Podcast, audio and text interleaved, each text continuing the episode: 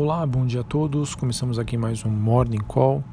Nesta quarta-feira, dia 18 de dezembro, eu sou Felipe Vilegas. Bom, olhando para o desempenho das principais bolsas internacionais, temos as bolsas na Europa operando com uma leve alta, o S&P Futuro, que é o principal índice americano, oscilando perto da estabilidade, enquanto o dólar tem um ganho marginal ante a maioria dos seus principais pares globais em meio a uma agenda esvaziada. Né? Nesta noite tivemos poucas novidades relevantes então, como eu já disse anteriormente, os mercados acabam operando em torno da estabilidade. A Libra, principal moeda do Reino Unido, estende a queda com otimismo sobre o Brexit se esvanecendo. E sobre as commodities, o petróleo tem uma primeira baixa em cinco dias após o API, dados de estoques apontarem uma alta dos estoques nos Estados Unidos. Sobre os metais industriais, o cobre recua junto com o níquel em Londres, com oferta recorde na China, e o minério de ferro cai com receios de um estresse financeiro chinês. Bom, hoje, além disso, o mercado deve ficar de olho na Câmara dos Estados Unidos que pode aprovar o impeachment de Trump, mas, de acordo com o noticiário, seria improvável que o pedido seja corroborado pelo Senado. Em relação ao noticiário local, Ontem tivemos o Congresso Nacional aprovando o orçamento de 2020, é, numa sessão aí conjunta da Câmara e do Senado. O orçamento agora segue para a sanção do presidente da República, Jair Bolsonaro, ele que prevê receitas de 3,7 trilhões de reais, incluída também a expectativa de receitas adicionais em torno de 7 bilhões, que serão repassadas ao Tesouro pelas empresas estatais, de acordo com a agência da Câmara. As despesas somam 2,7 trilhões, já líquidas de juros de refinanciamento da dívida pública, que deverão ser em torno de 917 bilhões. Há, portanto, uma expectativa de um déficit em torno de 124 bilhões de reais. E agora há pouco, uh, saiu uma notícia de que o Ministério Público estaria fazendo uma busca e apreensão em endereços de Fabrício Queiroz e alguns parentes de Bolsonaro. Vamos ver é, se isso aí pode gerar algum impacto no mercado. É uma notícia que eu acredito que possa sim causar um ruído. Ela que saiu no Globo e também no portal do O Antagonista.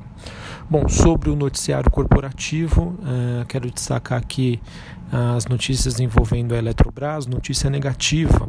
Saiu uma matéria no Valor dizendo que há uma resistência dos senadores que acabam paralisando o projeto de privatização da Eletrobras. A tramitação que ainda de, depende de um despacho do presidente da Câmara, Rodrigo Maia, que aguarda articuladores políticos do governo para convencer os senadores da necessidade da privatização da companhia.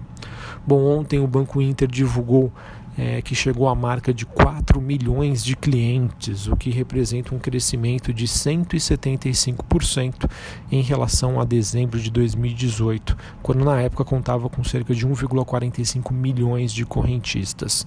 Segundo o banco, o número foi alcançado antes do previsto, graças a uma aceleração do ritmo de abertura de contas, adicionando mais de 13 mil clientes por dia útil em novembro. Bom, além disso, nós temos a Clabin, que informou que celebrou um protocolo de intenções com o governo do Paraná para estabelecer condições da implantação do projeto Puma. Esse acordo prevê que a companhia poderá investir até 450 milhões de reais em infraestrutura, logística e rodoviária. Em contrapartida, ela deve ter benefícios fiscais quanto a isso. A Intermédica é, Notre Dame celebrou acordo para comprar a Ecole por 49 milhões de reais. Essa aquisição que ainda está sujeita né, à aprovação da Agência Nacional de Saúde e, no caso, a companhia então pretende deter 100% da Ecole, a Ecole que teve faturamento líquido no ano passado de 68 milhões de reais, com uma sinistralidade, sinistralidade perdão, de 16, de 76,8%. Bom, tivemos a definição de duas ofertas é, subsequentes No caso da Marfrig, a oferta foi definida em R$ 10,00 por ação, um leve desconto frente ao fechamento de ontem, e o BNDES acaba não sendo mais o acionista da companhia, ele que vendeu toda a sua participação por cerca de 2,1 bilhões de reais.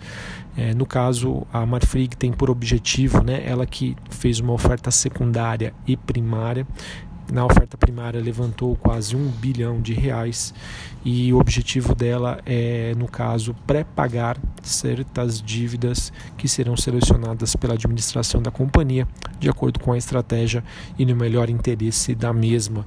Acredito que essa notícia deve então dar um alívio para as ações da Marfrig que vinham pressionadas já há um bom tempo por conta da expectativa da conclusão deste evento. Também tivemos a Unidas, ela que definiu é, o preço em R$ 19,50 por ação na sua oferta subsequente. Foi um pequeno desconto, um pouco mais de 1% sobre o fechamento de ontem, que foi de R$ 19,76. A Unidas que vendeu ações, né, oferta primária, e também deu liquidez para a saída de um dos seus acionistas, né, a gestão da Activus e consultoria administrativa. É, no caso, a companhia né, é, deve utilizar então esses recursos da oferta primária para aquisição de novos veículos, aumentando assim a frota no segmento de aluguel de imóveis, visando também uma frente ao aumento da demanda neste segmento.